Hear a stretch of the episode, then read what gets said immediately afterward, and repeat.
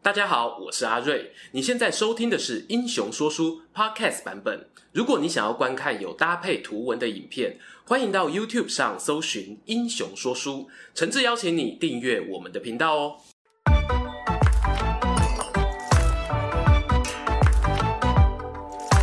Hello，英雄说书的观众朋友，你们好，我是说书人阿瑞，替大家带来精彩的英雄故事。今天呢、啊，我们要来聊聊《三国志》第一男主角曹操阵营中有位擅长奇谋巧计，而且呢低调内敛的传奇军师，那便是啊出身颍川荀氏名门，号称真觉醒张良的强者荀攸、荀公达。我知道讲到这里，有些朋友可能会疑惑，不对呀、要说最有名的东汉张良，难道不是那一位名字很难写，小朋友叫他苟货，实际上叫荀彧的金牌谋臣吗？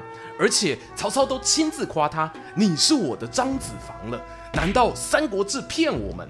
没错啊，我们频道呢也拍过两集荀彧的影片，当时就提到他对曹氏企业的重要性，说是首席谋臣不为过啊。但是呢，他和荀攸哦可以说是两种类型截然不同的智囊。我在参考对比一下他们两人的事迹后，要讲谁才更像张良哦，还真的不好说呢。既然不好说，我们就先来听听故事，最后呢再处理这个大哉问吧。开头分享一段和荀攸有关的记载，那是魏晋时期的思想家傅玄发表的文章。上头写道啊，有人问我近代谁称得上是大贤君子，我回答：荀令君靠他的仁德，荀军师靠他的智慧，这两位哦，应该都能算大贤君子吧。这里说的荀令君、荀军师，分别就是荀彧和荀攸。傅玄他生长的年代呢，是在魏末晋初。你可以想象哦，当时的人们就是习惯这样称呼两位颍川荀氏的看板人物。之前我们聊过，颍川荀氏呢是个名门大族。从东汉末年啊，就是江山代有才人出啊，什么八龙三若，慈名无双，那个称号我讲出来有够中二的。所谓荀氏八龙，指的呢是荀彧他阿公荀叔所生的八个儿子。至于荀氏三若，则是指荀彧自己的字号文若，还有他两个兄弟，分别是修若和有若。那他和荀攸是什么关系呢？我可以看到啊，电脑前小帮手眉头一皱。该不会又是那个？辛苦了，麻烦上个家族树哦。荀叔有个哥哥，生了个儿子，叫做荀谭。荀谭的孙子就是荀攸。换句话说呢，在辈分上，荀彧是荀攸的堂叔。如果呢有大家族的朋友啊，一定知道了。每一个考早娶某生囝的年会拢无共啊。荀谭这一支哦，就是进度比较快，所以两三代下来，荀攸的年纪反而大了荀彧六岁，要喊他一声少年阿姐。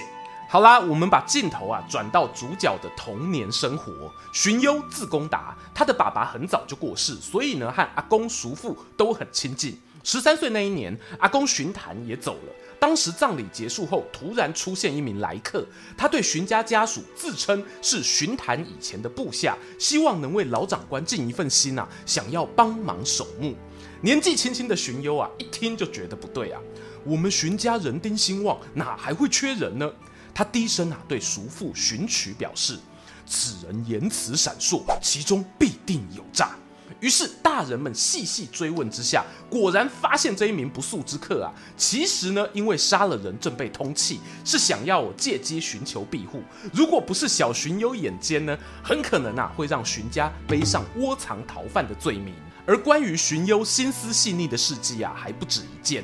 我们把时间呢再往前推六年，荀攸七八岁的时候，刚刚那一位听从他建议的叔父，曾经因为啉酒醉，不小心把侄儿的耳朵打伤，结果怎么样呢？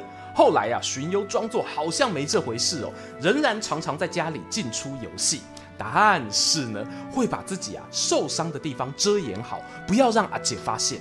或许是担心哦，大人觉得尴尬吧。大家不要觉得这一则记载呢是在帮荀攸吹捧造神，比起什么看小鱼儿逆流向上的传说啊，我觉得荀攸的故事哦可靠性大多了。七八岁的小朋友呢，对于人际关系的感受力远比你想象的要强。譬如啊，很多时候父母亲吵架，故意避开小孩，但从日常相处中呢，依旧会被发现蛛丝马迹。总结来说呢，荀攸对人与人社交关系的觉察力极为出色。套一句现在的话讲啊，就是读空气大神。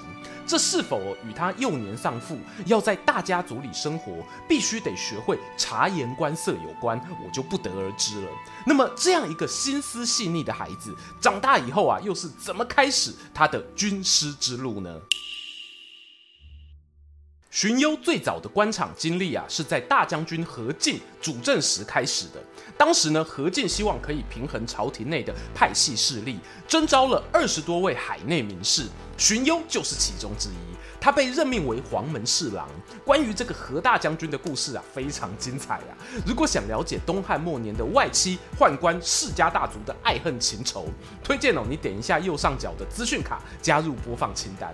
不过荀攸这个官哦，做得很不安稳，因为没多久他就碰上董卓入京挟持小皇帝，随后关东讨董大联盟成立，董卓又从洛阳卷款而逃，迁都长安。接下来的记载呢，让我看到荀攸不一样的一面。照理讲啊，应该是做人低调、明哲保身的他，竟然参与了一场谋杀任务。荀攸与几位同朝为官的议郎啊、侍中、校尉共同策划要刺杀董卓。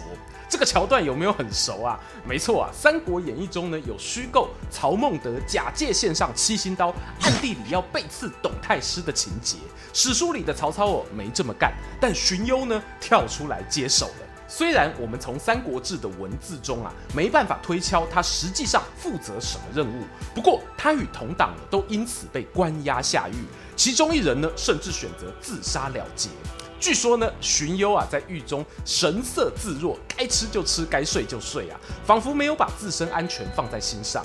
哎，结果呢就被他等到董卓先一步领便当，遭到吕布杀害。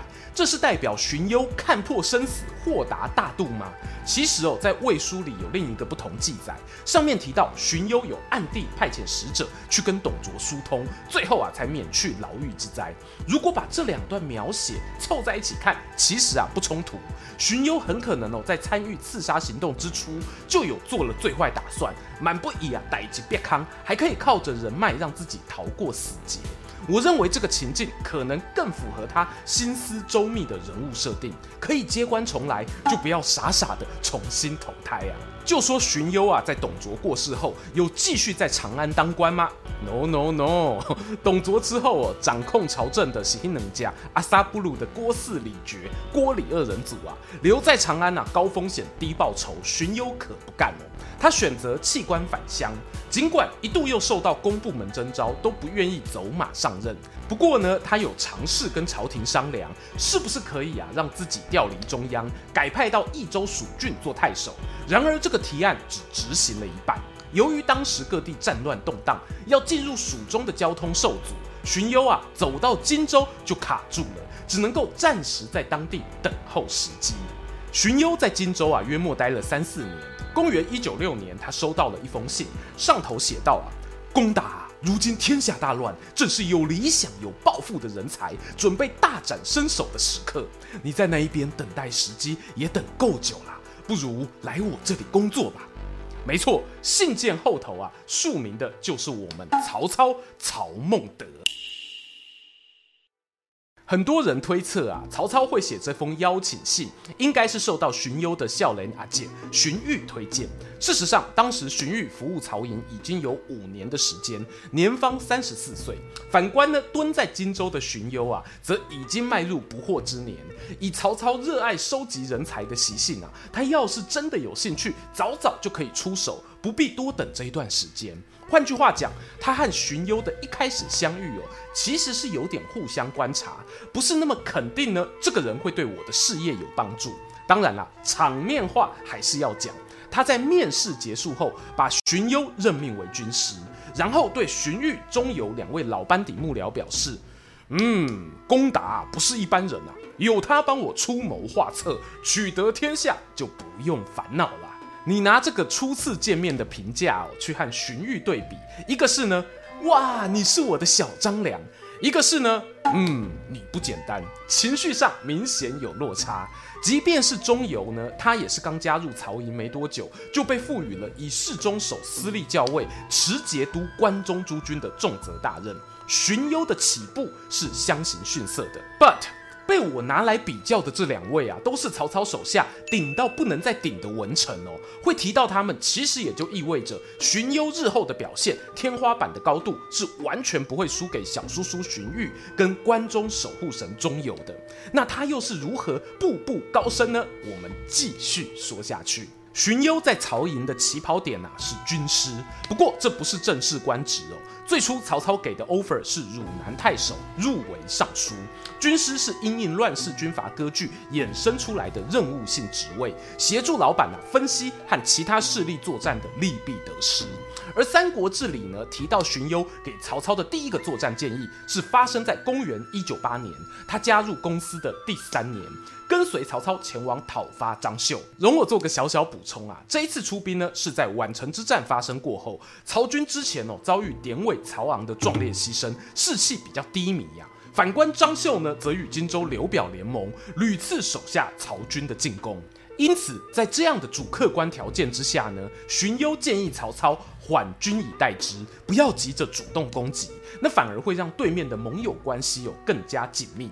然而曹操啊没听，他还是带兵冲了出去，果然战况吃紧，这才回头对荀攸道歉。哎呀，我很后悔啊，当初没听你说的话。战场渣男啊，就是爱说这种马后炮。开个玩笑，我想表达的是呢，荀攸与曹操啊，真的不是一见钟情啊。也不是靠着颍川荀氏金字招牌去招摇撞骗，他是透过一次又一次的任务磨合，才渐渐取得老板的信任。机会啊，说来就来。同一年年底，曹操计划举兵东进，攻打位于徐州的吕布。由于当时呢，西侧的宛城张绣尚未投降，很多人觉得啊，这时候又要另开东边战线，实在不妥啊。荀攸跳出来继续扮演关键角色，他维持前面的判断哦，认为张绣你只要不去碰他，他们也不太可能主动出击。反观吕布是虎狼之师啊，你让他逍遥自在越久，之后进攻付出的代价越大，还是及早解决才是上策。曹操这一次呢，听进去了，把吕布啊往死里打，打出一波三连胜，让对方呢一路退守到下邳城。此城防守严密，外加时序入冬，士兵疲惫，让曹操呢有了打道回府的念头。荀攸听到消息很紧张啊，连忙伙同曹操老板的爱将郭嘉，手拉着手跑去劝阻。他表示啊，我们现在连三拉三，连庄气势正好。反观吕布已经被打到失去信心，要出城迎战的勇气都没有。务必啊，趁他病要他命，机会错过不再来呀、啊。为了加强曹操信心，荀攸呢更提供一条水攻下邳的计策。建议导引城外的沂水、泗水冲击城墙，最后呢，果然成功啊，攻破敌军大本营，活捉了吕布。虽然很多人啊对于吕布的人品、领导能力评价不佳，但不可否认哦，他过去确实对曹操造成不小的威胁，能够将他的势力连根拔除，对于曹操来说，无疑是值得庆贺的。可以想见，荀攸在老板心中发言的可靠度也是大大加分，使得呢他在接下来的曹操与袁绍河北大决战有了更大的发挥舞台。CD 讲到曹袁争霸，当然不能不提官渡之战。讲到官渡之战，肯定也会从他的前戏斩颜良、诛文丑聊起。厉害的是呢，这一连串环环相扣的情节啊，我们荀攸通通有戏份。官渡之战发生于东汉建安五年，公元两百年，袁绍主动出兵，想要南下攻击许都。这口袁绍吼兵多将广，号称啊有十几万大军，一部分集中在黎阳，准备渡过黄河；另外呢，派出大将颜良带兵袭击曹军据点白马。曹操得知战报后啊，忧心如焚，对于要不要救援白马左右为难。荀攸呢，很明确的给了一个方针：今天啊，敌众我寡，主公要是派兵进入白马协助防守，那只是平白送人头去消耗而已啊。我们要做的呢，是把攻城的敌军注意力吸引过来。要怎么吸引敌军目光呢？荀攸提议曹操派人到偏西侧的盐津渡口假装过河。袁绍担心呐、啊、被截断补给线，果然分兵拦截。这一招呢，让白马那一边守军的压力骤减。同一时间，曹操派出张辽、关羽做先锋，日夜兼程冲向白马。接下来的画面啊，大家很熟啦，《三国志》最精彩的单挑，让我们替出来送头的大将颜良默哀一秒钟。今天说书人赶时间哦，先放过他人头一次。荀攸呢，透过精准预测，暂时解了白马之围。可是啊，双方兵力差距仍在，他再接再厉，提出谏言：“主公啊，白马这边啊，我看就不要守了，我们把军粮辎重后送到延津，缩小防守线。”曹操呢，点头同意。哎，这个点头看似轻描淡写，大家要想，哎。白马是前线据点，你要如何在敌人眼皮底下放弃城池，还能够顺利把粮草运回后方？袁绍当然不会放你来去自如啊！他派出和颜良齐名的猛将文丑，率领五千多名骑兵赶往抄捷。曹军的运输队啊，得知追兵快到了，心里吓得慌啊！军官小兵呢，大多主张抛弃物资，加速撤回大本营。啪的一声，荀攸站起来阻止。现在正是擒贼立功的时刻，怎么可以逃跑呢？这一段对话哦，在荀攸与曹操的本传中都有记载，可信度是相当高的。我特别喜欢陈寿写的那一句“太祖慕攸而笑”，这是讲啊，曹操听到荀攸跳出来讲话，知道他担心自己会不会又犯了之前打张绣时呢不听劝的失误，于是用眼神和微笑对他示意，好像在说啊，攻打别担心。你讲的我懂，这是《三国志》里首次记载曹操对荀攸露出笑容。这一笑不仅拉近了他们的距离，也强化了彼此的默契。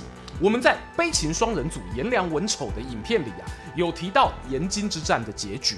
曹操遵照荀攸的大方向用兵，然后配合自己临场随机应变，逮到敌军先锋与主力先后抵达的时间差，用满地的军粮当诱饵，设下埋伏，杀退追兵。猛将文丑呢，也死于乱军之中。经历白马、延津两波会战啊，曹操的士气打出来了。他和袁绍呢，在官渡这个地方开始僵持拉锯，可是战况哦仍不明朗。第这个 moment 这里吸干，有个名字念起来跟荀攸很像的人前来拜访曹操，那是袁绍军的幕僚许攸。他带着机密情报啊，表示想要弃暗投明。许攸呢，知道曹军的粮草即将用尽，特意献上袁绍粮仓重地乌巢的情报，希望啊可以借此升官发财。曹操把这讯息啊与亲信部将讨论，大家都不太敢相信许攸这个卖主求荣的叛徒。独独荀攸和另一名也是以心思缜密出名的谋士贾诩，他们两位表示乌巢的资讯应该是真的，建议曹操可以出兵偷袭。曹操啊听了照办，而且甚至亲自领兵上前线突击乌巢。满不以荀攸猜错了怎么办呢？其实呢，我从一些蛛丝马迹去推测，荀攸这个建议哦，并不是纯粹赌博性战术，因为史书上记录呢，在更早之前，他就有察觉曹军的兵粮库存很危险，主动探查了袁绍的粮车路线，进而鼓励曹操派遣徐晃前往劫粮成功。换句话说，荀攸应该是有掌握了部分敌军军情。等到许攸来降，再透过他的言论去对照验证，才敢如此大胆的下决定。好啦，曹操霸气袭击乌巢的故事哦，大家也听很多了，都给你帅就好了呢。我们今天主角啊是荀攸。当老板带兵出门的时候，他被赋予辅佐曹操堂弟曹洪死守大本营的重责大任，这个信赖程度啊不言可喻。没多久。远方天际传来隐约红光，象征火烧乌巢的任务圆满达成。大家正准备热烈欢迎友军凯旋而归时呢，军营外头啊，却有两支袁绍的部队突然现身。老观众都猜到了，那是张郃与高览两名将军。他们知道大势已去，决定率众投降。但是啊，守城大将曹洪紧张了。他担心哦，万一是假投降真诈骗，等大哥孟德回来，我还不被骂死啊！一等了下丢毒为喜尊，荀攸走上前对他咬耳朵啊，将军啊，你免烦恼了，我已经查过了，张郃他在交战之前曾经对袁绍献计，可是没被采纳，心中非常不满，九成九是真心投降。有荀攸挂保证呢，曹洪这才放下心来。故事走到这里啊，你可以发现，几乎每个影响官渡之战的剧情分支点，都能看到荀攸的身影。而且这还没完哦，我们之前讲过，官渡之战结束，其实并非曹操真正打败袁绍，那只能视作两人实力此消彼长的转捩点。后续即使袁绍气到内伤过世，他留下来的土地还有三个儿子，仍然构成不小的威胁。面对这个情况呢，荀攸同样冷静劝曹操采取联合次要敌人攻击主要敌人的战术。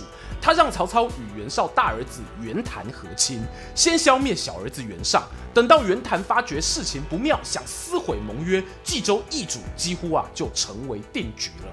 河北争霸战告一段落，曹操取袁绍而代之，他特别封了荀攸为临沭亭侯，并且公开表示。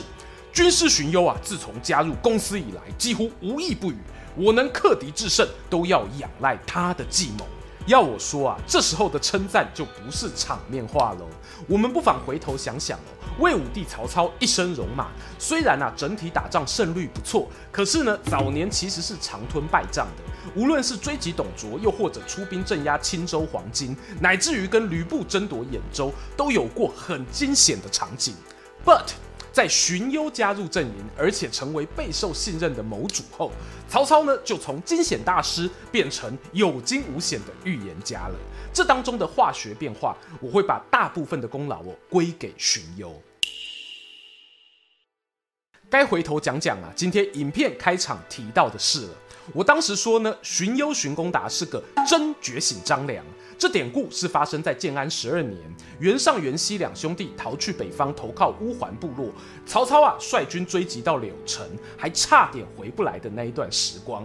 哎，我知道很多人好奇呀、啊，荀攸怎么没有跟去呢？这就是细节里的魔鬼了。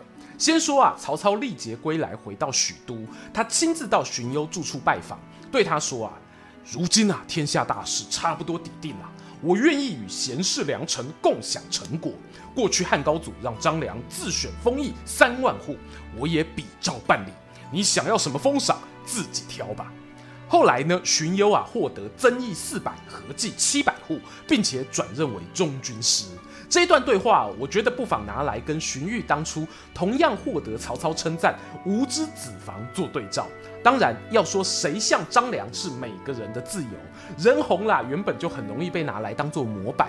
举个例吼，大谷翔平还没红之前，达比修有是日本最著名的投手，那时呢，大谷就被称为陆奥达比修，另外还有九州达比修、浪速达比修等等一票分身。嘿嘿，今天不讲宜兰金城武吼，我们换一个例子。好啦，那究竟荀彧跟荀攸谁比较像张良呢？一个啊是在刚加入公司时被称赞，另一个呢则是立下赫赫功劳之后被老板拿来类比。如果是从明哲保身这一点来看呢，我其实倾向认为荀攸比起他阿健更有留侯之风。要知道，荀彧后期呢最出名的事迹啊，就是为了曹操要不要晋升魏公这一件事情，两人闹得超不愉快。你其实很难想象荀攸会为了这种事情跟老板杠上。我认为这不是人品高低的问题，而是个性与价值选择。大家回头想想哦，七八岁的小荀攸啊，为了不让叔父尴尬，刻意掩饰自己受伤的耳朵。对某些人来说呢，让别人不会感到不舒服，其实就是让自己心里觉得舒服，很像在讲绕口令哦。套在魏公这一件争议事件上啊，荀彧呢，他可能就是不吐不快，必须对老板传达自己的立场，而荀攸他呢，则是选择把情绪藏起来，这样做啊，就会觉得心情很有安全感。《三国志》作者陈寿啊，或许也会同意我的猜测吧。他形容荀攸个性深密有智防，跟随曹操作战的时候，经常参与讨论机密，而这些军事情报呢，甚至连家人子弟都完全被蒙在鼓里。试想啊，你要一个大嘴巴哄上桃去做荀攸这样的工作，肯定没两三天就自爆了。可是荀攸却越做越是开心，如鱼得水，这完完全全哦，就是个性使然了。回头聊一下荀攸没有跟去柳城的原因，纯属幻想猜测哦。很有可能啊，在曹操平定河北之后，他叔叔荀彧隐约担心起曹操会不会成为第二个不受控的董卓。荀彧呢是负责坐镇中央的，索性就把荀攸一起留了下来。这刚好可以解释为何曹操从柳城回来之后，特别跑去找荀攸聊天，还不是派人传唤过来哦，那样诚意不够啊。他或许是想要把荀攸从荀彧的派系中拉拢到自己身边吧。等到魏国初建，荀攸奉命担任尚书令，或许也可以看出他做了艰难的选择。建安十九年（公元二一四年秋天），曹操发兵攻打孙权，征召荀攸同行。